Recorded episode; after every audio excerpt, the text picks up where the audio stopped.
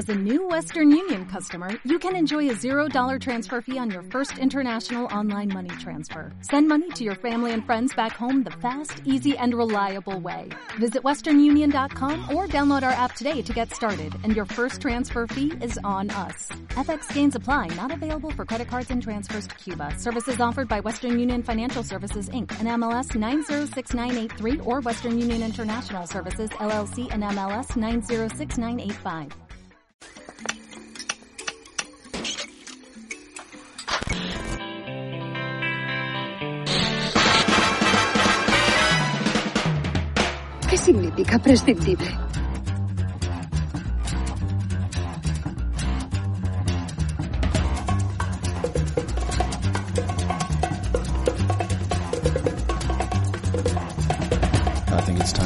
This scene. Los prescindibles. Okay, three, two, one, let's jam. Pues muy buenas, hoy estamos en un programa más de los prescindibles, una semana más con Fernando, Alexander, Víctor y un servidor. Un, un- un saludito para todos. Y esta semana vamos a hablar de adaptaciones eh, de- de- del videojuego al cine. Pero antes vamos a, a comentar las noticias de la semana, que, que hay alguna cosilla interesante, ¿no? Por aquí, alguna más triste que otra, pero comenzamos con Fernando, ¿qué nos traes? Bueno, yo la- eh, he encontrado una cosa que casi no sé si es una noticia, pero bueno, no, eh, no es la triste además.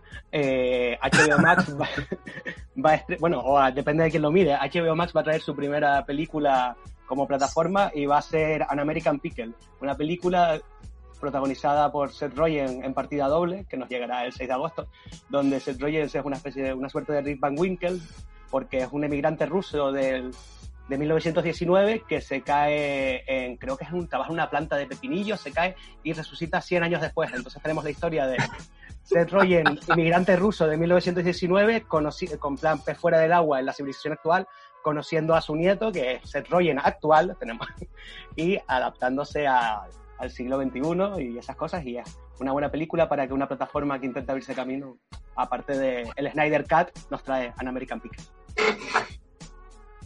Oye, Pero eso no sería. Esa técnica que va a usar no es apropiación cultural. Supongo. Porque lo que, Da hace- igual. lo que va, lo que va a hacer hacer de su abuelo y su nieto es de Eddie Murphy, ¿no? Hace falta de muerte ahora. ¿Eh?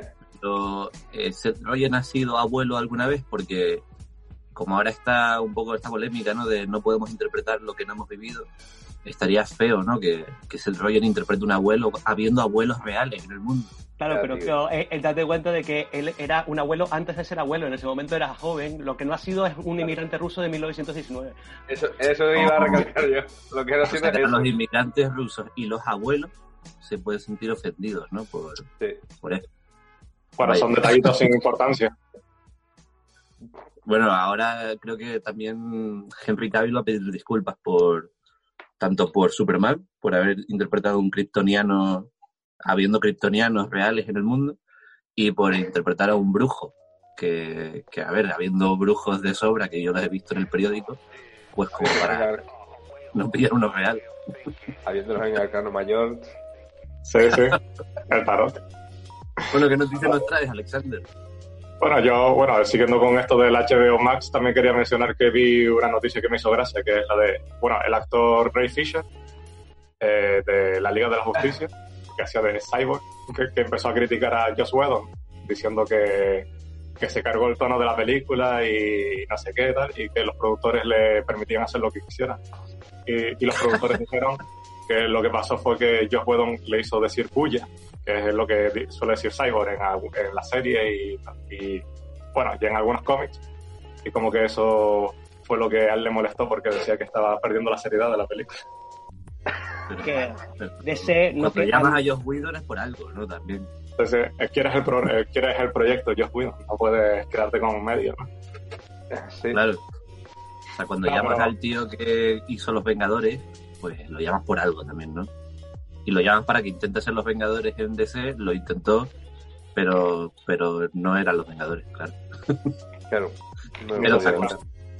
Ah, lo que no Sí. puedes es cambiar el tono de un proyecto ya casi cuando está prácticamente finalizado de rodar y ahí con calzador se sabe lo que sale. Pero a mí de todas maneras esto me hace gracia porque el mismo actor de Cyborg, durante cuando llegó, dijo, no, Josh Whedon todo muy bien y ahora, cuando como se va a sacar el Snyder Cut, aprovecha y mete mierda cuando antes decía cosas maravillosas. O sea, es un rollo... Sí, sí. Es que, cogió la entrevista esa en la que dijo cosas maravillosas y dijo, olvidar lo que dije aquí y tal, se me retracto. Pero, ¿y si, y si ahora el Snyder Cut no gusta a nadie? Eh, Pues, también volver a. Snyder Ya no tiene a dónde huir porque no va a haber película de Cyborg, o sea que... No sé, Quizás este hombre ha asumido que, que eso, que no va a haber películas de Cyborg y que él mismo ya su carrera a lo mejor está ahí, está, quedó ahí, en esa peli. Eh, yo no sabía lo que, no sé lo que había hecho antes de la Justicia, en verdad, no, no lo conocía, creo. Y Creo, después, Creo que nadie, nadie se acuerda. no yo tampoco, la verdad. Yo creo que cuando salga el Snyder Cut y, y fracase, es fracasa quiero decir, no si fracase como dando por hecho que va a fracasar. Y, y si fracasa o es mala, dirá, recuerdo que Zack Snyder me hizo muscularme en un gimnasio para hacer CGI y tal. Pero él, pero Zack. Snyder también se musculaba en el mismo gimnasio solo para dirigir. También es verdad. Eso nos dejó hermosas imágenes de Zack Snyder con las pesas. Sí, Bueno, tiempos. ¿Y qué noticias nos trae Víctor? Pues sí, yo traigo la triste de hoy, sin duda. Se, cuéntanos. se, no- se- se va a retirar Shane Carruth por, porque está enfadado porque no, no encuentra financiación para sus proyectos grandes y ahora está preparando una tercera película. Es el director de Primer y de Upstream Color. Y, bueno, el chico pues se ha enfadado porque Hollywood no le da dinero. Y debe ser que no hay nada más fuera de Hollywood porque porque no piensan que puede irse a, no sé, otro país o, o la propia industria independiente am- americana. Pero eso, Hollywood no me da dinero, no puedo hacer películas más o menos caras e inteligentes para el público. A los productores no les preocupa el público, solo les preocupa el dinero. Y yo, pues él tampoco le preocupa mucho el público, perdona que te diga, viendo sus películas. Él se preocupa por el público, lo que pasa que confía en nuestra inteligencia para que pillemos sus cosas. Y nada, se han furriñado y creo que lo va a dejar a partir de la tercera película porque tiene que comer. Y dijo textualmente que tengo las, las... Dice, no voy a pasar el resto de mi vida tratando de obtener financiación o un maldito préstamo o lo que sea que deba hacer. Toda esa mierda es estúpida. Nada de eso es real. No voy a ser un tipo que se pasa la vida quejándose de que Hollywood sea grosero, dice. Oye, te estás Pero lo está haciendo. Ah, lo, que, lo que está haciendo ahora, ¿no? Quejarse. Pero no lo va a hacer toda la vida, lo hace ahora. Exacto. Claro. Eh, no sé, y luego se queja un poco y, y- y adiós. Dice que tiene que comer, básicamente, chicos. O sea, digamos Yo- que este señor eh, lo que está esperando es que toquen a su puerta porque él se niega a pedir trabajo a nadie, tienen que ofrecérselo a él porque eh, él se creerá que, que no sé, que se llama Steven Spielberg y que hay que ofrecérselo a él y se ve que come, come como un rinoceronte porque si no, no da para comer, lo que hace, pues joder. La verdad la- que no sé. Pero es papel la era noticia, matemático, sí ¿no? que es la, es la noticia triste del día, porque a mí me gusta mucho Shane. En la película Primer la hizo con... Bueno, él es ingeniero, ¿no? Sí, ingeniero Sí. y después se pasó al cine. La primera película la hizo por muy poco dinero. Hizo casi todo él, hasta actúa. Después Abstin Color también me gustó un montón, pero desde ahí ha tenido como dos grandes proyectos que han fracasado, ¿no? Que los hemos esperado muchos años, que es Atopiary y Mo- The Modern Ocean. Y siempre esperabas que, que salgan en algún momento, pero parece que no. No, y, eh, y la de Mother Ocean eh, tenía, si no recuerdo mal, a Tom Holland, ¿no? Metido de Pues, por eh, medio. bueno, yo recuerdo Da- Daniel eh, Radcliffe estaba y, y qué más. Bueno, no sé, tenía unos actores ya hablados y tal, pero algo falló en la producción que hubo, no hubo dinero para esa gente, solo estaban palabras y las palabras dichas No pueden ser retiradas. No bueno, pues la última noticia que tenemos para hoy, que es la, la más triste, supongamos, pero en absoluto inesperada, es que ha fallecido esta semana Ennio Morricone, eh, ese gran compositor de enormes bandas sonoras, y, y que, claro, digo que no sorprende porque cuando tienes 93 años, mucha sorpresa no puede ser, pero Mm. no deja de ser, de ser triste, ¿no? Yo tengo una pregunta respecto a eso. Ahora, el premio Príncipe de Asturias que le iban a dar, o Princesa de Asturias, el que fuera, que le- eso tenía, iba para él y para John Williams. John Williams, al quedar vivo, se lleva toda la parte económica de Morricone o va para los descendientes de Morricone. Ya estaba dado, el dinero ahora se lo queda a la Casa Real. ¿Cómo va? Menos lo último que dijiste, yo espero, me da igual las otras opciones. John Williams, en plan los inmortales, absorbe todo el, la energía. La de- verdad es Por, por el que mérito. no, no lo había pensado hasta que lo acabas de decir. Que- que- no sé, se había dado ya, ¿no? No, todavía no. O sea, estaba anunciado. creo que pero no. Se anuncia y luego se da. Ah, hostia, pues ni idea, pues no tengo ni idea. Lo preguntaremos a. Al a menos- la Real. Al menos no ha fallecido, bueno, que sepamos, por coronavirus. O sea, el tipo ha sobrevivido a lo que quería, ¿no? Pues, Yo creo que también se ha muerto por si Tarantino le volvía a llamar. Para evitarse conflictos futuros. Pero le dio Sí. su único Oscar al final, Tarantino, aunque fuera con descartes de la cosa. Bueno, su, segundo, no- su segundo Oscar, ¿no? El, el primero era honorífico. Bueno, Es verdad. esos, esos no cuentan. Cuando ya pensaban que nunca, nunca más iba a estar ni nominado ni iba a ganar nada, ¿no? Sí, Sí. la verdad. sí. Po- La verdad poco es que merecido. no- eh, sí, Bueno, pues- es. Dicho esto, vamos a pasar al tema de hoy, que, que como decíamos es el tema de las adaptaciones de videojuegos al cine y que ha- hay mucha tralla de la que hablar hoy. Hay, hay incluso alguna cosa que podríamos considerar placer culpable, seguramente, y, y creo que la mejor forma de empezar a hablar de, de adaptaciones de videojuegos es con el posiblemente videojuego más famoso del mundo, que es el Super Mario, del que mucha gente desconoce que existe una película. Nosotros porque tenemos una edad ya sabemos que existe desgraciadamente y más desgraciadamente aún la hemos visto creo todos. Creo no No, bueno no Fernando se ha salvado por lo que veo ¿eh? Entonces bueno eh, esta peli que tiene cero que ver con posiblemente con el con el videojuego y que tiene cero que ver con cine bueno también Sí, yo apenas la recuerdo, la verdad. Recuerdo cosas, detalles como que empezaba con un trozo de animación sobre la, que, la desaparición de los dinosaurios, ¿no? Y, y muy poco más. Recuerdo un ambiente ciberpunk futurista. O sea, es raro porque la peli en principio eh, o sea, hay un montón de nombres de gente bastante reconocida, ¿no? La música la hace Leon Silvestri, la fotografía la hace Dean Selmer, Sembler este, y, y en principio hay un montón de gente metida, aparte más Patrick Paulus y no sé quién más estaba por ahí, pero al final no. al final la funciona. suma de la suma de todos los talentos no implica que salga algo bueno. Sí, Yo- yo- Mario era Bob Hopkins y Sí. Luigi era eh, John Leguizamo no si no me equivoco Y Bowser era Dennis Hopper. Madre mía, ¿eh? O sea, ¿cómo, Bowser- cómo hacer que Bowser. todo salga mal teniendo lo mejor? sí, eso ahí supongo que habría mucho dinero para esos actores que decidieron tragarse el ridículo. Bueno, Dennis Hopper ya lo hizo otras veces. Y eso me hizo gracia lo de decir tenemos una edad para recordar. Yo creo que tenía un poco más de edad de ustedes como para saber que a lo mejor era no verlas. Eso es verdad.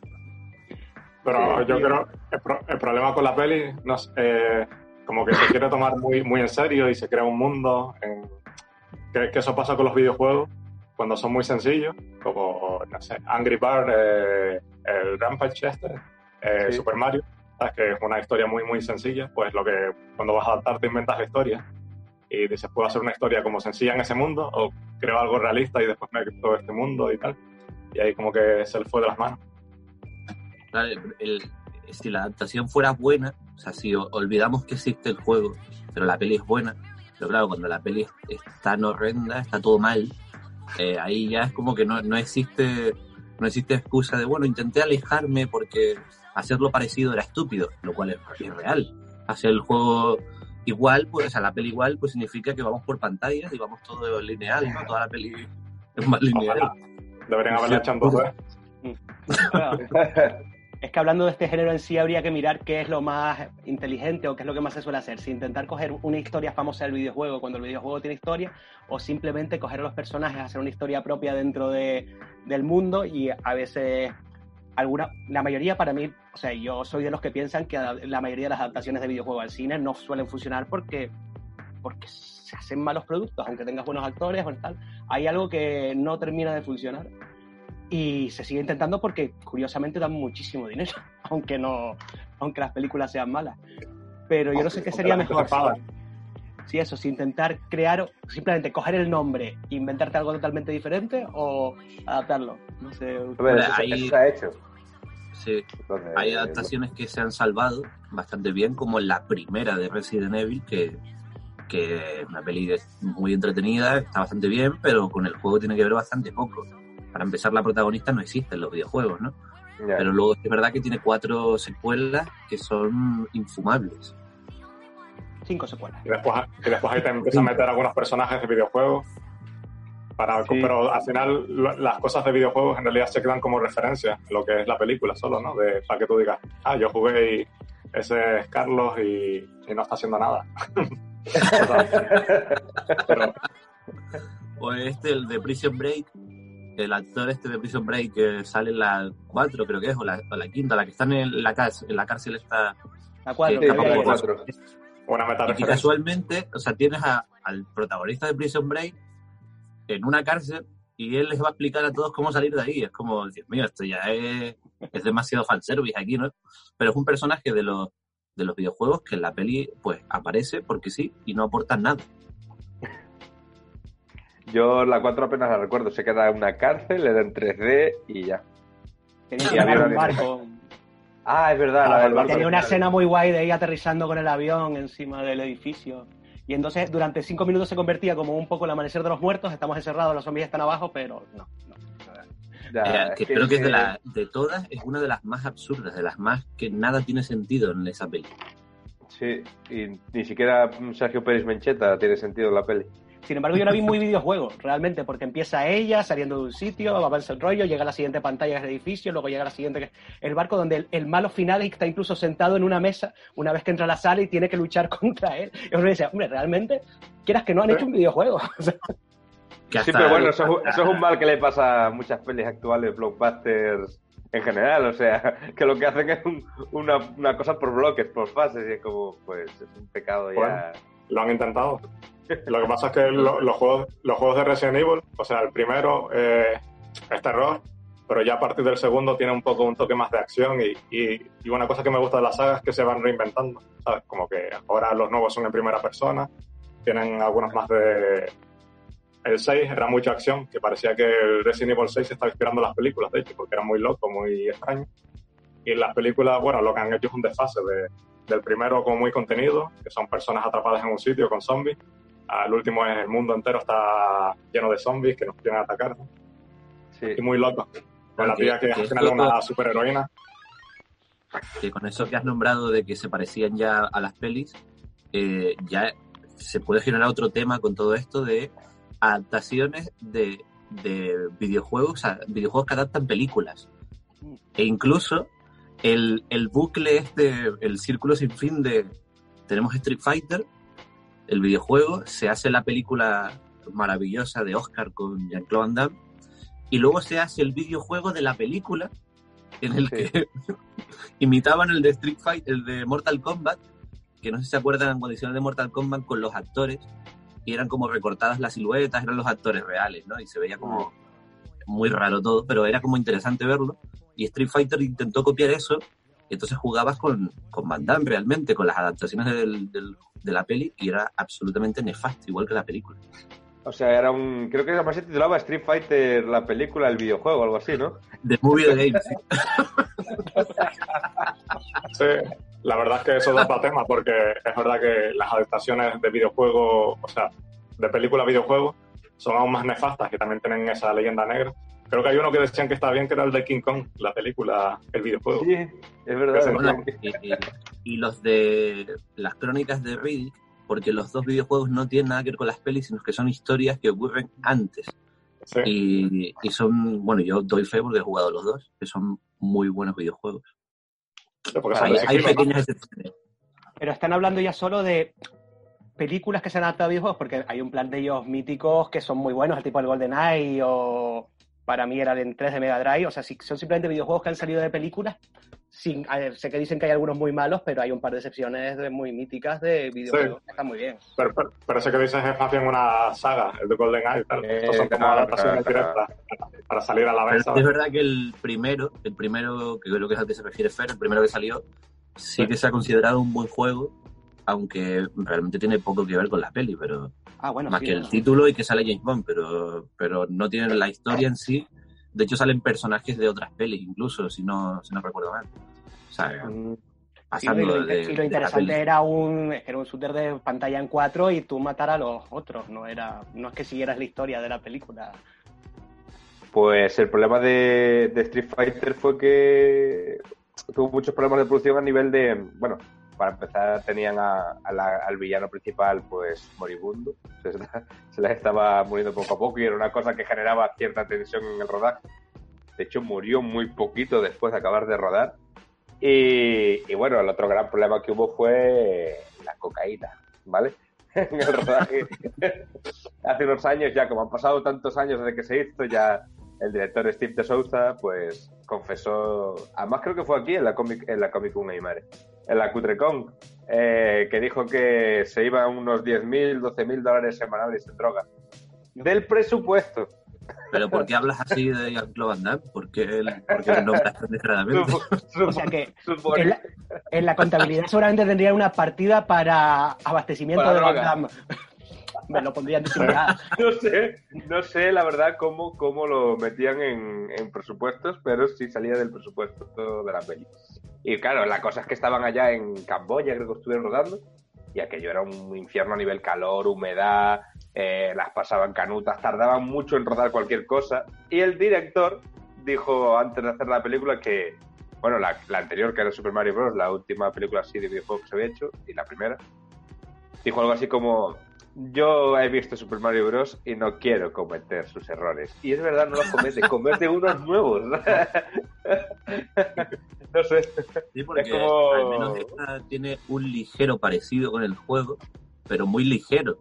Pero sí es verdad que también los personajes son absolutamente maltratados. De hecho, hay los protas que son Ryu y Ken, aquí no, aquí de repente es Van Damme porque es guay, en fin, no hay más. Un personaje Sí, totalmente secundario en los juegos. Pero Son vamos a ver, secundarios yo, yo jugado a Street Fighter. ¿no? Y tú dices que es el prota porque, o sea, sería el americano, algo así. Al fin y al cabo, yo por, nunca no tenía una historia de avanzar, ¿no? Era un juego de lucha. Tú elegías a uno, el otro elegía a otro y se zumbaban. No. No había una historia que yo no, No, conocía. ten- ten- exacto. Tenía una trama entre los combates Sí. animados que te Sí, le vas a saltar. Y, a- y a lo largo, y a lo largo de los juegos como que te avanzaban un poco eso y... Pero sí, bueno, Van Damme era Gaio, ¿no? Sí. Y luego se han hecho películas de animación en las que siempre dejan claro que, que Ryu y Ken son los protagonistas, ¿no? Que luego los demás pues están ahí. de- Ellos son los protas porque también se deducía que eran los dos personajes con los que una mayor parte del público se podía sentir identificado. Pero Y en más que aquel con momento, Blanca. pues el hombre, el hombre blanco hetero tenía que eh, eh, reflejarse en alguien y esos eran los dos mejores personajes que había. Pues sí. Y, y a sí. mí me, me gustó más, ahora que no me está la animación, la Street Fighter 2, la película, que no es la secuela de ningún Street Fighter 1 la película, ¿vale? Simplemente es Street Fighter 2 la película. Y adapta el Street Fighter 2 y, y la verdad es que la recuerdo muy, muy bien esa peli. O sea, no sé si alguno más la ha visto. Yo sí, yo la tengo, la tengo en, en DVD que venía con la 3 incluso, y no sé si la 4, creo que eran 3 en total. Eh, porque funcionaba a modo de secuela de la, de la de imagen real, solo que no tiene nada que ver. O sea, vamos, la vendieron como eso, como Claro, aquí, secuela en de España, aquí en España sí, es verdad. Por ciertos sitios dijeron, no, es la secuela de la de Van Damme. Y en plan, no, es una No. adaptación del Street Fighter 2. Pero funcionaba. la peli estaba muy guay. ¿eh? Yo la recuerdo Sí, sí, muy guay, hace años que no la veo, pero a mí me gustó bastante. Hablando Ahora de animación, eh, yo, yo llegué a ver el cine una lo que podía haber sido un poco el futuro de adaptaciones de videojuegos, que fue la película de Final Fantasy VII. No, bueno, yo creo que este fue después de Final Fantasy VII, se hizo una película en animación digital que era la leche y que se vendió como el mayor avance de, técnica No, o en sea- animación en ese momento. Y, Sí, sí, sí. y la película en sí, yo luego no he- nunca había jugado al Final Fantasy, a lo mejor también eso influyó, pero me pareció bastante bien de ver, pero la olvidé a los dos minutos. Pero la película creo que tuvo bastante éxito y no tiene malas críticas, vamos. No, La de hecho, interior quebró, quebró, quebró Square y se tuvieron que fusionar con Enix y creó Square Enix porque arruinó a la empresa. O sea Sí, que de, fue un- de recaudación Yo no, yo he dicho de crítica, ¿eh? No, no, tampoco, la crítica la destruyó. No, la crítica la destruyó también, ¿eh? Eh, la que tú dices es que, claro, luego se hizo una Street Fighter 7, eh, perdón, Street Fighter, madre. Eh, Final Fantasy 7, Advent Children, que sí que es era secuela del, del séptimo videojuego, si mal no recuerdo, y era solo para, para fans hardcore. Porque yo la vi y dije, no sé de qué, está- no sé de qué están hablando, no sé qué está ocurriendo. Y- Yo tampoco he sido muy, muy fan de Final Fantasy, pero sé que eso, que, que esta lo hicieron como para un público más o menos general, la de el poder interior, ¿no? La de Spirit Within. Y incluso la dirigió el creador de Final Fantasy, Hironobu Sakaguchi. Y, pero creo que no gustó a los fans y tal, pero la otra, la Advent Children, yo la vi. No me pareció tanto así y también me perdí un poco porque está relacionado directamente con el juego y esa sí gustó más o menos a algunos fans. Bueno, dijeron así, hasta- a todos los La- fanboys de- del séptimo, que es el juego más amado. Pero es que Claro, los eh, nunca la van a estar contentos. La Ah, sí, película esta que nombra Fer, si no me equivoco, no adaptaba ningún videojuego. No. Porque aprovechaba lo de que Final Fantasy cuando cambia de número es un universo diferente, no tiene nada que ver con los juegos anteriores, no hay canon. Entonces la peli aprovechaba y se metía como en su propio canon también, ¿no? Como que no adaptaba nada. Yo no la vi, Sí, y- sí recuerdo ver en las noticias todo esto de el mayor avance tecnológico que ha habido nunca en animación. Y a mí Pues, no me pues. gustó en aquel momento, pero no la vi. Tenía un Sí, la cosa es que fue, creo que fue la película más cara de video, adaptada de videojuegos y por eso se estrelló bastante. Sí, sí, es que creo que se- el presupuesto se les infló un montón, a no sé si fueron 130, 140 millones del año 2000. O sea, fue una animalada y, y tardaron un par de años buenos en hacerla, tuvieron que desarrollar la tecnología, etcétera, etcétera. La peli en sí, como dice Fer, a mí, a mí no me gusta, ¿vale? Pero sí es verdad que durante 40 minutitos me tiene bastante... Los primeros 40 minutos son como bastante entretenidillos y están bastante bien y, presentan un mundo interesante, ¿vale? El problema está en que luego a partir de ahí es como, uff, y se hace todo muy cuesta arriba, tío. Y se le desinfla el ritmo y todo, y, y se me, la película se me cae absolutamente. Y tiene un final medio raro y no sé, una cosa media Con, extraña. fanta- con fantasía. Con fantasía. La cosa es que yo creo que se le ha llegado a titular La Fuerza Interior a secas. A lo mejor la hubiesen colado muy bien y la peli hubiese, hubiese, hubiese triunfado por simplemente por la innovación tecnológica, ¿sabes? Pero, pero mm, Final Fantasy es un, ¿cómo se dice? Es, un- es una piedra muy, muy pesada Sí. para llevar en el título. Le pasa a muchos de los videojuegos, o sea, que, que, que no, que no están a la altura de- de la- del mito. Y es que hay gente Pero que bueno. directamente también no va a ver una película, o sea, el, el estar adaptado a videojuegos da muy mala fama de por sí. Yo no voy a ver eso que está basado en un videojuego. Hay mucha gente que tiene eso y luego eh, hay películas muy entretenidas. Yo, por ejemplo, vi el otro día la de Tomb Raider y me parece que es una película de aventuras que está al nivel de muchas de las que han sacado en los últimos años, o sea, como una momia, es una película de... No me mira así. Sí. Pues sí, es una historia que tiene todos sus lugares comunes del viaje en barco del rollo King Kong, el llegas a la isla, el, el- o sea, no sé, tiene muchas cosas Sí, que... Yo estoy también con Fer en esto, en que a mí me gustó bastante. O sea, tiene ese rollo, pero siempre un poco descafeinado, ¿sabes? No llega, no está a la altura, descafeinado pero, todo. Y no porque el personaje no, sea bueno. nada. Pero me gusta, o sea, está basado en un poco la Tomb Raider nuevo, que es un reinicio, y este también cuenta reinicio, lo cuenta diferente, pero también es como un, un comienzo de ella, digamos. Eh, la película, sí, a mí me gustó, o sea, no sé si la volveré a ver, pero está bien. Yo la, yo, yo la recuerdo mal. Yo la vi en el cine, mm, no me gustó nada, que me parecía bastante, bastante insultante para, para cualquier persona, porque cualquier persona que tenga más de tres neuronas y, y no, y quiera ver un cine eh, que aunque sea un cine para las mayores, ¿no? Para todo el mundo, que aún así sea un cine medianamente inteligente, ¿no? Pues no y, acuerdo, era como una peli absolutamente estúpida que además jugaba con pasan cosas porque sí, ¿no? Y, y era como, bueno, no, no me está gustando nada, aparte de que eh, a mí Alicia Vikander no me convenció en nada, y eso que yo defiendo a la gente que solo tiene una expresión, pero Alicia Vikander no pude defenderla en esta Hombre, peli. eres fan de Stallone, Pero o sea, es normal, sí. Pero claro, Pero que con una diferencia de un mes o pocos meses, era como la- el enfrentamiento en taquilla de, de, de ella con Fassbender, que es su marido, haciendo la de Assassin's Creed. Entonces fue como, estuvo guay que los dos perdieran, ¿no? No hubo pelea en casa de, la mía fue mejor, es que los, los dos perdieron absolutamente. Sí, las dos fueron un A, poco... a mí me gustó más que Assassin's Creed ahí. A mí Y también. también. Ya, ahí sí yo voy a decir que, a ver, Assassin's Creed creo que está más, más trabajada, se ve que hay un, se ve una estética, se ve una intencionalidad visual, ¿vale? Eh, sobre todo en la parte del pasado, ¿no? En, Andalucía, en la parte de Andalucía, el, el año 1492 creo que era. Eh, tiene, tiene una parte ahí bastante, bastante interesante a nivel estético, ¿vale? Incluso recreando el rollo este de polvo, mugre que tenían los videojuegos, que creo que era para evitar el, el render del fondo. Toda la película es en contraluz. Yo no sé si es que el videojuego también es eso mucho, pero aquí buscan todo el tiempo imágenes en contraluz, que lo veas todo así medio. eh, Es que el, el, el, primero, los primeros Assassin's Creed tenían ningún problema y para, para, para no tener que renderizar mucho el fondo, pues metían como nieblina, era, ¿no? Algo así. Sea, que era, Y- bueno, estaba exprimiendo la Play 3 en ese entonces, era mundo abierto, así que veías el polvo, aprovechaban la ambientación, era Sí, le daba, le, daba, le daba- Jerusalén daba- y tal. Exacto, le da buena estética ahí, la verdad. Y bueno, la peli de Assassin's Creed, eh, no la recuerdo muy bien ya. Sé que no me aburrió.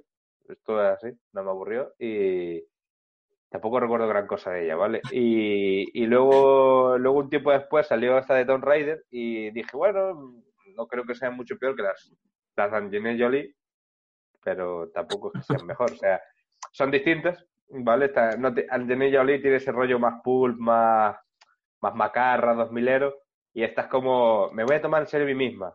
Y luego te meten unos flashbacks en sepia y no sé qué. Y, y claro, a ver, yo entiendo lo que decís porque como historia de aventuras mm, no es aburrida. Creo que puede ser ideal para matar un domingo por la tarde en plan tirado en el sofá, que si parpadeas durante 15 minutos seguidos no va a según la pasar búsqueda. nada. Como, esa no es de videojuegos, pero eso, el- como la búsqueda de Nicolas Cage o películas de ese tipo, así que puedes ver. Bueno, ahora, ahora vamos a, pos- a- a- a publicidad unos, unos minutitos y seguimos hablando de, de esta película que creo que todavía tiene, tiene más que dar. Así que ahora volvemos aquí en Ibaute FM.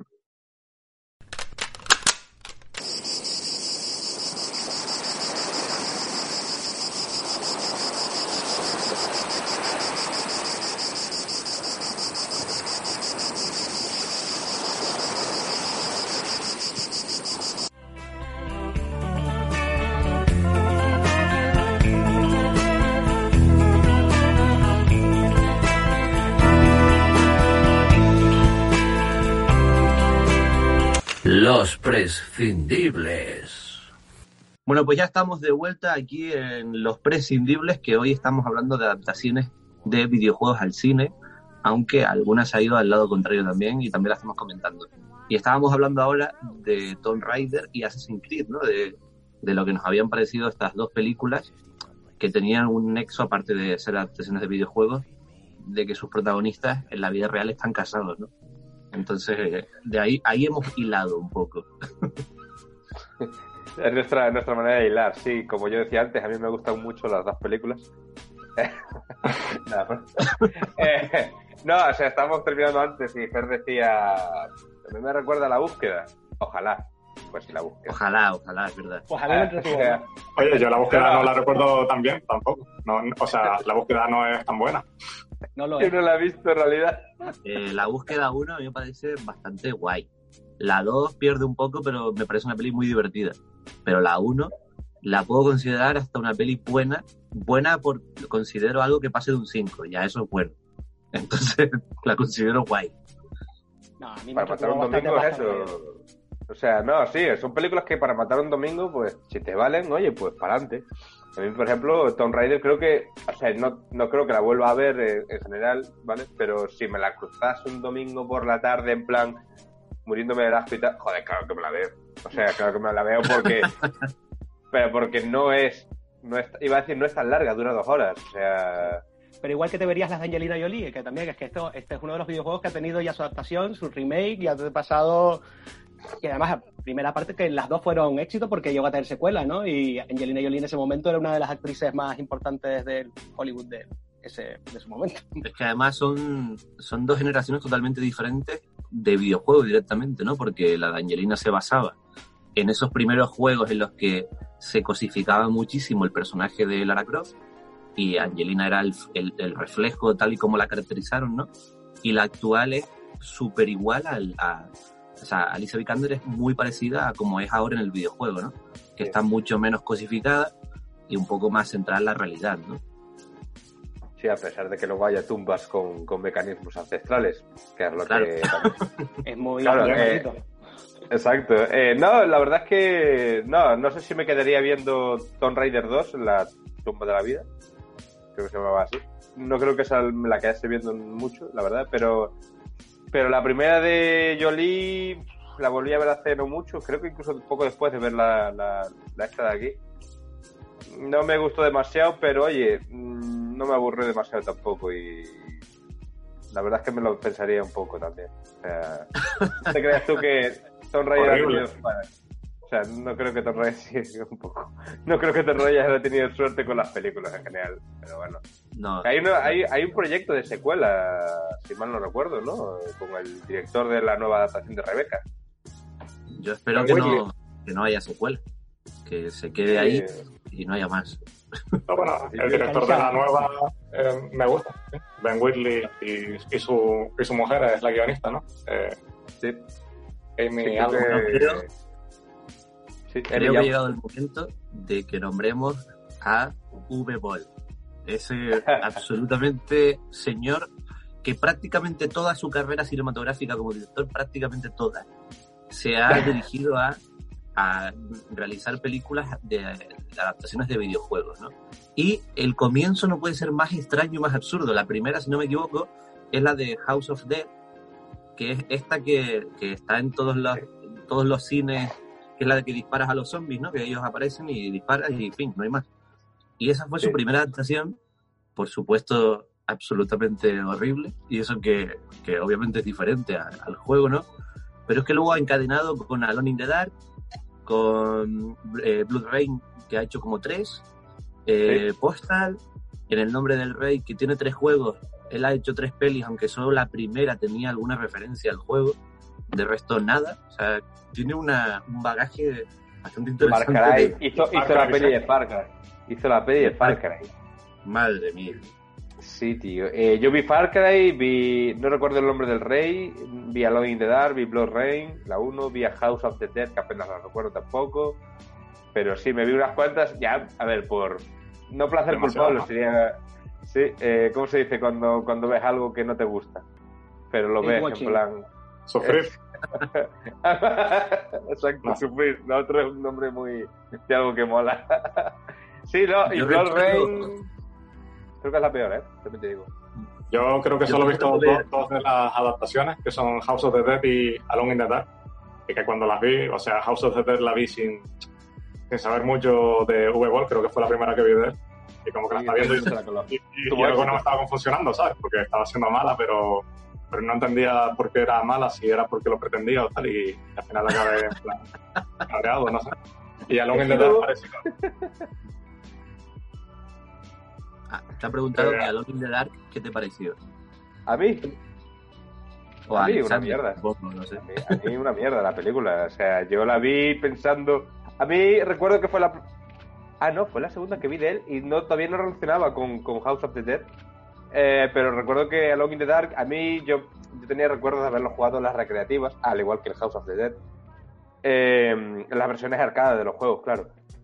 Y recuerdo haber jugado cositas ahí y decir, hostia, esto mola, tal, no sé qué. Oh, una peli, esto puede molar un montón. No. Menos mal que, que House of the Dead sí la alquilé, pero Alone in the Dark no, no piqué. Me la Madre descargué. mía. Ojalá Yo que- recuerdo cuando se con, estrenó- con Christian Slater, ¿no? Con Christian Slater y Tara Reid y Stephen Dorff. Oh, Buen reparto. Madre mía. Todos acabados. Y V-Ball empezando, pero ya han nacido acabado, yo creo. Bueno, yo, V-Ball- yo la de En el nombre del rey porque eh, bueno, el juego se llama Dungeon Siege y la peli directamente la traducción es, es real. O sea, In the Name of the King se llama en el título original. Y yo había jugado el videojuego al primero, me había gustado mucho, creo que había jugado ya el segundo en aquel mo- momento. Y claro, eh, este rollo de que esta peli llegó muy tarde a España, se estrenó muy tarde, como dos o tres años después. Sí, Y, y- y claro, yo ya pensé que esto ya no llegaba ni siquiera nunca a España. Yo ya la había visto en, en- en plataformas no legales de aquel momento, porque ya asumía que esa peli nunca iba a llegar aquí, ¿no? Y luego cuando llegó al cine dije, voy a verla. Y recuerdo que ese mismo día se estrenó Revolver también, que era otra peli que hacía años, que se había estrenado pero no llegó a España, de Guy Ritchie, que también la protagonizaba Jason Statham. Era como, y tuve doble sesión ese día de, de tralla, de tralla de mala.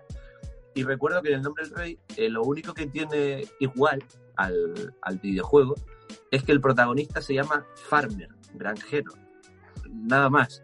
De resto es Jason Statham pegando patadas en un rollo medieval mágico, ¿sabes? Como eh, solo él puede hacerlo. Sí, la cosa está en que esa peli costó un creo que costó 60 millones. Esa peli fue un.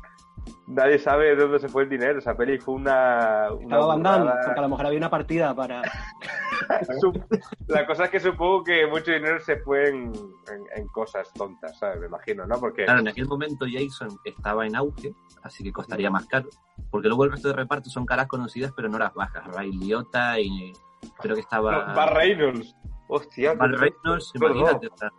Hombre, pues a lo mejor gran parte del dinero se fue en el casting, ¿eh? Supongo que el vestuario y tal, pero tampoco le tengo un gran recuerdo. ¿Tú, tú la recuerdas más o menos, no? Yo, yo sí la recuerdo, y yo recuerdo que ya en el cine vi, vi la basofia que era, porque es que era muy mala, pero muy, muy mala. De hecho, lo más entretenido de la peli es cuando Jason pasa de la peli y se pone a dar patadas. Y tú dices, vale, hay gente que echa hechizos mágicos, pero Jason da patadas. Y ya está, y te da igual, ¿no? Es un Porque además, eh, la-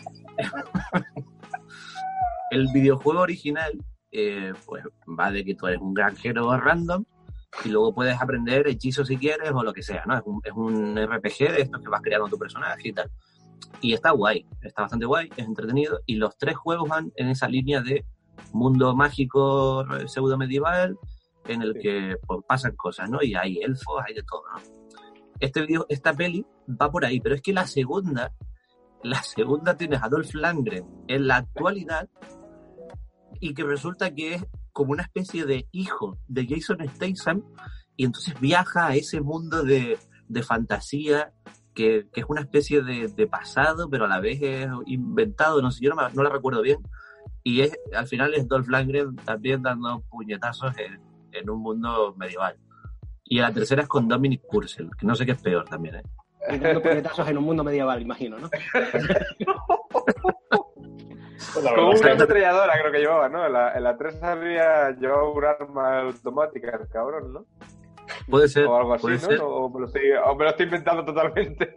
Eh, es que yo, No yo sé, la, la verdad tercera es sí que- que no recuerdo nada. La tercera creo que ni, o sea, que la puse, pero no, no la recuerdo, así que supongo que haría lo mejor que pude hacer, que sería dormirme.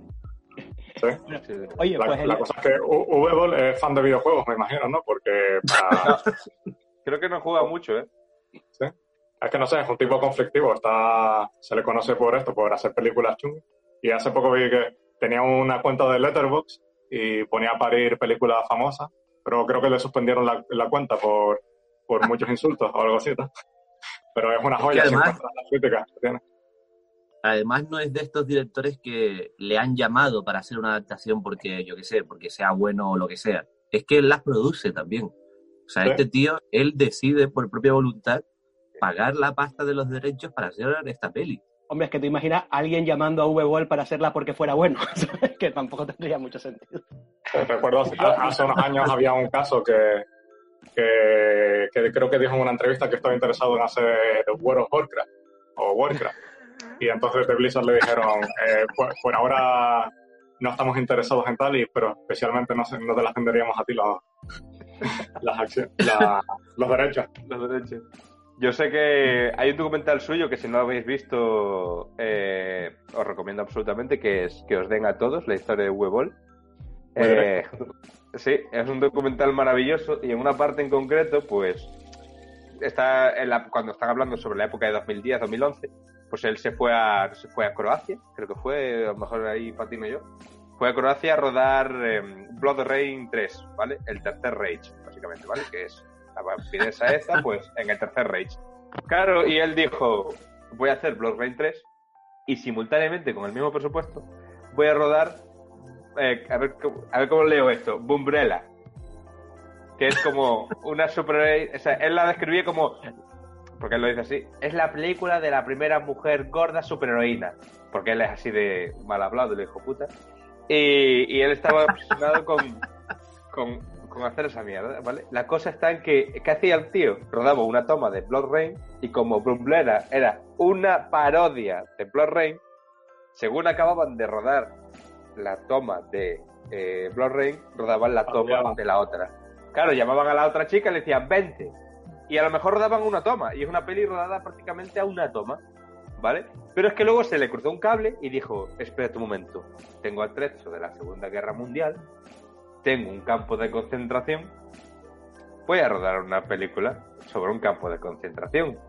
Y ya tenían ajustado a los 16 días de rodaje que tenían para Blood Rain, creo que eran unos 16 días, ya tenían ajustados los, los planes de trabajo para incrustar en medio por donde pudiesen eh, Bromlela, o Bromlela, o como se pronuncia eso. Pero aparte de eso, metió una película llamada Auschwitz. No un campo de concentración, no, no, sobre Auschwitz. Y claro, a nadie le parecía, a nadie le parecía gracioso estar rodando una película full sobre una vampira en, la, en el tercer Reich y aparte rodar una película sobre Auschwitz. Y decían, algo va a salir mal. Y claro, O sea, rodó este tío- películas en, en 16 días. Este tío se ha, se ha pasado la fase de Roger Corman, se lo ha, lo ha fumado a Roger Corman aquí. Total. Y a, y a Albert Payum, o sea, se los ha comido a los dos. Y, Se los comió por, las por los pies, por los tobillos, ¿no? ¿Cómo se dice? Por los pies. Sí, además no, la verdad es que deja que pensar, ¿eh? da que pensar que, que trabaja así y... A ver, él pone dinero en su bolsillo, por lo visto, y también se decía que era, que era un era descendiente de nazis y que tenía oro y tal, no sé qué. Se decía un montón de cosas sobre él que yo, yo elijo creer, ¿sabes? Bueno, porque me, me gusta. Eso explica, es oro maldito, por eso salen las cosas así. Hostia, hombre, qué bueno eh, el señor V. Wolf lleva, según veo aquí, sin dirigir nada desde 2016, que se hizo en 2016 y 2014 las dos últimas de Rampage, y la anterior es justo en El Nombre del Rey 3, de 2014. O sea que ahí acabó su, su reinado de adaptaciones de videojuegos y lleva cuatro sin, sin ofrecernos nada. Sí, se cabreó en 2016 porque él estaba haciendo... De hecho, acabo de ver ahora que Rampage 3 sí se estrenó. Yo pensé que no, porque nunca se había hecho, creo. Pero bueno, se ve que sí o, o la gente trolea. No lo sé. La cosa está en que él se enfadó mucho eh, porque hizo una campaña de crowdfunding para, para sacar dinero para Rampage 3. Que digo una cosa, ¿eh? Rampage 1 es su mejor peli. O sea, yo incluso la defiendo como una película que... ¿No jugó el gol o qué? Pero sí, es una película más que decente, ¿eh? Eh, que te puedes ver en cualquier momento y dura 70 minutos. Y la cosa está que se enfadó muy fuerte. Dijo, y de ahí dijo él que os den a todos, ¿vale? No merecéis ver mis películas. Algo así dijo. Y Dura. claro, de ahí, de ahí el título del documental es por cuando se enfadó en YouTube. Ahora es restaurador, ¿vale? Ahora tiene un restaurante en, en Vancouver, creo que es. Uno de los restaurantes más premiados de todo Canadá. O sea, el tío lo está petando muy fuerte y dice, ahora soy feliz porque hago la segunda cosa que más me gusta, que es manejar un restaurante. Y por lo visto esa la hace bien. Parece que tenía que haberse dedicado a eso antes. Totalmente. Dicen que realmente es un tío de negocios y que, que, que él... No es que sus películas presen dinero, es que él las hacía con las preventas, básicamente, ¿vale? Él ya prevendía la idea, decía, voy a hacer un- voy a adaptar House of the Dead y vendía los derechos a Alemania, a Rusia, aquí y allá y con ese dinero pues hacía la película. Y supongo que luego se ahorraba un dinero y se venía A del mí me bolsillo. gustaría que el, el restaurante este que tiene, eh, no voy ni siquiera a buscarlo para seguir con mi sueño en la cabeza. Eh, me gustaría que fuera como este, el de Rocky Adrians, que cuando entras está todo lleno de fotos de Rocky, de los combates y tal, pues quiero ver, me gustaría que el restaurante de V-Ball sea todo fotos de su rodaje. Y de ese triple rodaje, el tipo como fardando ahí de, de mira, Sí, ahora aquí- la otra actriz, y ahora, ahora los nazis eh, son los protas de la peli. Sí, la verdad es que, a ver, la, la, la- el documental revela mucho sobre él, ¿eh? Si, si, eh, quien tenga curiosidad por, por un señor alemán curioso, eh, le recomiendo el documental porque, porque es él, básicamente, durante un rato del documental está echándole la culpa a los demás. En plan, me estás diciendo que mis películas son mierda cuando yo, haciendo House of the Dead, tenía, aparte del equipo de X-Men, en plan, sí. Sí, House of the Dead da igual que la haya hecho, tío. Es un O sea que eso te salió con parte del equipo de X-Men. Más mierda todavía. Sí, Yo creo que, creo que a V le da el, el- el reparto soñado por cualquier persona, y ya no hablo de soñado en plan friki de, de Stallone y Schwarzenegger, sino eh, soñado de tener ahí pues a Robert De Niro, a yo que sé, a todos los que te imagines, ¿no? Se los das a V y, es, y hace la peor película de la historia. Estoy segurísimo, vamos. Con malas Sí, no, es que- interpretaciones, además. Sí, Es sí, sí, consigue que todos actúen mal. Es que lo que le pasa es que por lo visto no termina. Veía también el documental que Blood Rain le pasó una cosa, contrataron a una guionista, le dijeron, ¿a ti te importa hacernos un tratamiento? Y ella dijo, vale, ok, les hago un tratamiento, empezó a escribir un tratamiento y dijo, y me retrasé dos semanas, cuando lo normal en este trabajo suelen ser meses. Bueno, me llamó, de que era... Y bueno, la tía hace un- una lista de improperios que le dijo. Y que prefiero no recrear. Y bueno, es que... Y luego le dijo, ok, te lo mando, toma, tal, no sé qué. Y dijo, ok, no me han dicho nada, no me han dicho nada, pasan semanas, no le han dicho nada, y luego se entera de que es que ya están rodando la película, dijo, con el tratamiento. Y dijeron, sí, sí, V. Ball le encanta improvisar, tal, ya tiene el tratamiento, tal, y él le gusta improvisar en el rodaje. Y ella dijo, ok. Eh, y cuando fue el estreno le, le dijo el productor, a ver, se han cambiado cosas, ¿vale? No te asustes. Y cuando vio la película dijo, solo, solo solo yo acreditado como guionista. Y, y esto escasamente tiene algo que ver con lo que yo escribí. Y claro, la tía se quedó en plan, pero me pagaron muy bien y me pagaron al momento. O sea, eso no ocurre tampoco. Y dije, bueno, pues... Eso Me parece un pagaron poco por- de, por- de por de. Artis. Estaba él con la chequera ahí repartiendo sobre la marcha Total, y le daba igual haciendo una mierda. No sabemos A mí me gustaría, eh, me gustaría saber, eh, porque claro, V. tiene cosas que hizo en Alemania, ¿no? Antes de, de esto, yo qué sé, porque por lo menos los títulos que veo son en alemán. Sí. No, no he investigado cada peli, ¿no? Yo quiero pensar que hizo algo que le salió bien para que de luego tuviera esa oportunidad de hacer tantas pelis de videojuegos conocidos, aparte de, de la pasta que le ha puesto para producir también, ¿no? Pero alguien tuvo que confiar en él. Y supongo que para que llegara esa primera vez, tenía que haber hecho algo interesante, aunque sea un cortito bueno para, para yo qué sé, para el no todo o algo. A lo mejor yo creo que, que el tío es un tío muy echado para adelante, ¿no? Sabe a lo mejor convencerte por Sí. lo que dicen. Sí, eh, y se autoprodujo las primeras películas en Alemania. Y luego consiguió camelarse a alguien de Canadá. un Salgamos de él- V-Ball, por favor. no solo porque no haya, no haya visto ni una sola de sus películas, sino porque... parece Muy que- mal. sí, pues sí. Mírate House of the Dead, tío, y me dices. Sí, esa es buena. Sí, yo también, yo creo que. yo también iría, iría lejos. Sí, porque de repente es verdad que llevamos 20 minutos hablando del santo de V-Ball y es como, hostia. Y me parece poco, ¿eh? Me parece muy poco. Es que ya lo dijimos al empezar. Cuidado con V-Ball. Tiene un programa Es temático. algo que suelen decir mucho. Cuidado con V-Ball. Sí, cuidado con. Que parece que todo va a estar muy bien y luego... Al final no.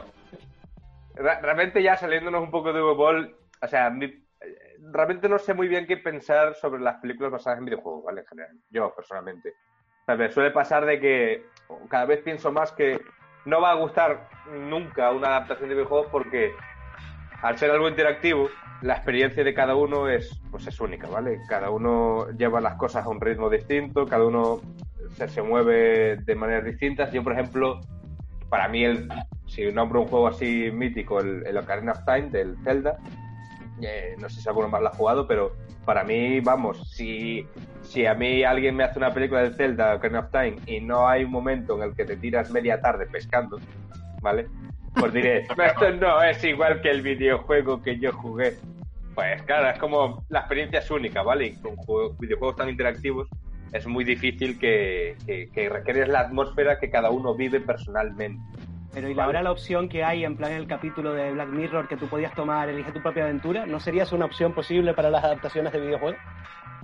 De una forma... Adaptación, tendrías ¿no? que grabar todas las opciones. Si no grabas todas las opciones, alguien dirá, no estaba la de pescar durante media hora. Y claro, lo que habéis hecho es lo mismo que el videojuego. Para ver el videojuego, juego al videojuego.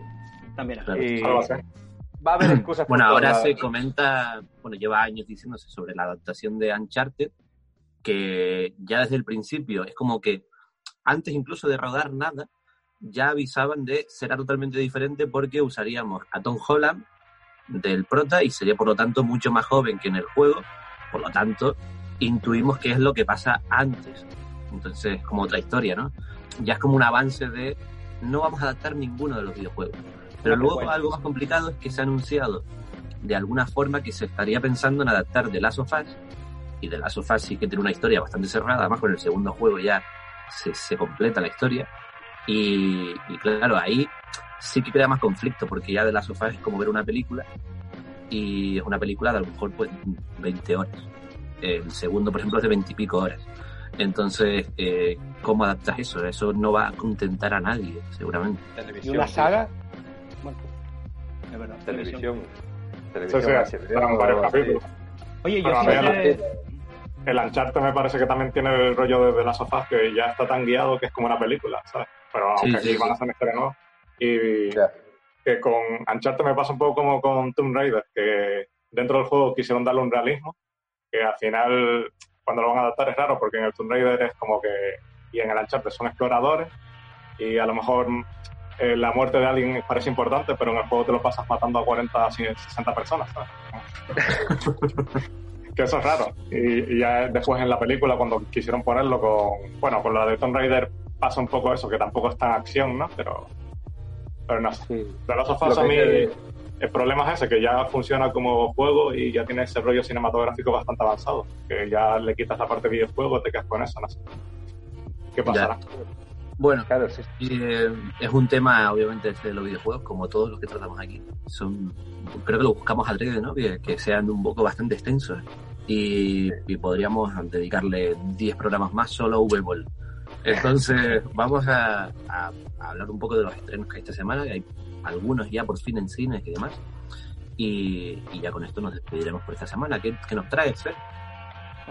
Yo me quedé con ganas de hablarte de Ready Player One, que no era adaptación, pero venga, está ahí para La adaptación de libro, es adaptación de una novela. Claro, pero que es como es, es la que más cercano he visto a mundo videojuegil. Pero bueno, voy a de- decir rápidamente mi estreno. Yo, aunque hay muchas cosas de cine, yo pienso en la gente que todavía no quiere salir de casa por miedo al COVID y les digo que llega a Netflix el, este fin de semana, creo, de All War, La Vieja Guardia, que es una película de Charlize Theron de acción que no sé qué tal estará porque el he intentado no ver mucho para que no me cuente, pero es adaptación de un cómic de Greg Rucka que tiene algunas de las mejores etapas de, Batman y una serie de Gotham Central. Hace muy bien el rollo policíaco y, y acción en cómic. Creo que alguna cosa sería más adaptado, pero. Pero Charlize Theron ya nos ha demostrado en varias películas que se le da muy bien ser heroína de acción y aunque la película sea de Netflix, que a veces eh, tiene un sello que no nos termina de entusiasmar, yo confío en ella y por lo menos la veré. que hablas así de Tyler Rake, tío. ¿El Tyler quién? ¿El director? No. no. Nada, tío. Una peli de Thor. Bueno, Alexander, ¿qué nos traes? Eh, bueno, ya me quedé con ganas de hablar de Doom, que ya para otra ocasión. ¡Ah, Doom! Sí. Bueno. nos ha quitado Doom. y, y- y de estreno, bueno, eh, tampoco hay tantos interesantes, pero vi que van a poner eh, reestrenos, que siempre supongo que es una oportunidad para verlos de nuevo. Y entre ellos está Under the Skin, de Jonathan Glazer, que es una película que Scarlett Johansson hace de alienígena en Escocia, y es una película de atmósfera muy silenciosa, que supongo que no a todo el mundo le va a gustar, pero yo creo que hay que verla. Y es la ocasión de que la gente lo vea, si no la habéis hecho durante los últimos siete años. Así que aprovechen. ¿Qué- ¿Cuál traes tú? Pues mira, yo voy a traer First Love, que veo que se va a estrenar aquí, en España, pero no sé si en Tenerife, ¿vale? Pero sí tenemos acceso a ella, vedla, que es la nueva y quizás, eh, sí, la última película que ha estrenado Takashi Miike en 2019. Y si no habéis visto mucho cine de Takashi Miike, os recomiendo que os la veáis porque es una manera sencilla de entrar en su cine de entrar en su mundo y, más, ah, ¿cómo se dice? Más accesible, o al menos yo la sentí muy accesible para, para la gente que no haya visto anteriormente, yo que sé, Dead or, Dead or Alive o cosas así, ¿sabes? No, entrad por First Love y luego os metéis 13 asesinos y, y luego Harakiri, ¿vale? Y ya luego, luego os veis las, las 97 o 98 Y películas. luego Terraformers o Terra- Terramorphers, no me acuerdo cómo era. Terramorpher. Terramorpher. Vale. Audition. Ah, Audition, claro, también. Pues sí, creo que es una manera buena de, de entrar en su cine y entrar en su universo particular sin, sin, ser abofeteado, ¿sabes? De, de inicio. Así que Bueno, recomendada, si la habéis visto. Bueno, yo eh, traigo una propuesta parecida a lo que trae Alexander, es una peli que ya, ya habremos visto la mayoría, es El laberinto del fauno, de Guillermo del Toro, 2006, que también se vuelve a estrenar en, en salas, y como es una peli así más conocida, seguramente llegue a, a prácticamente todos los cines. Entonces, bueno, una nueva oportunidad para los que no pudieron de verla en, en una pantalla grande, y creo que merece la pena, que además tiene, tiene una cierta, podemos hilar fino, y tiene un símil con V-Ball y Auschwitz. O sea que ahí queda. Pues, ¿Por qué, tío? Estás hilando muy fino, ¿eh? Ah, Joder, yo sí no, lo veo, yo lo quiero- veo. no quería despedirme sin volver a hablar de V-Ball, así que era mi forma, era mi forma de despedirla. Bueno, pues estos son los estrenos, esto es lo que hemos hablado hoy de, de adaptaciones de videojuegos. Eh, aquí nos enseña Fer Resident Evil y, ¿y esa cuál es? Silent Hill. Silent Hill. Ah, bueno, pues Nos falta Pues esta semana hemos terminado, volveremos la semana que viene con otro tema, esperamos que igual de interesante. Y aquí nos vemos en Ibaute FM. Chao. No.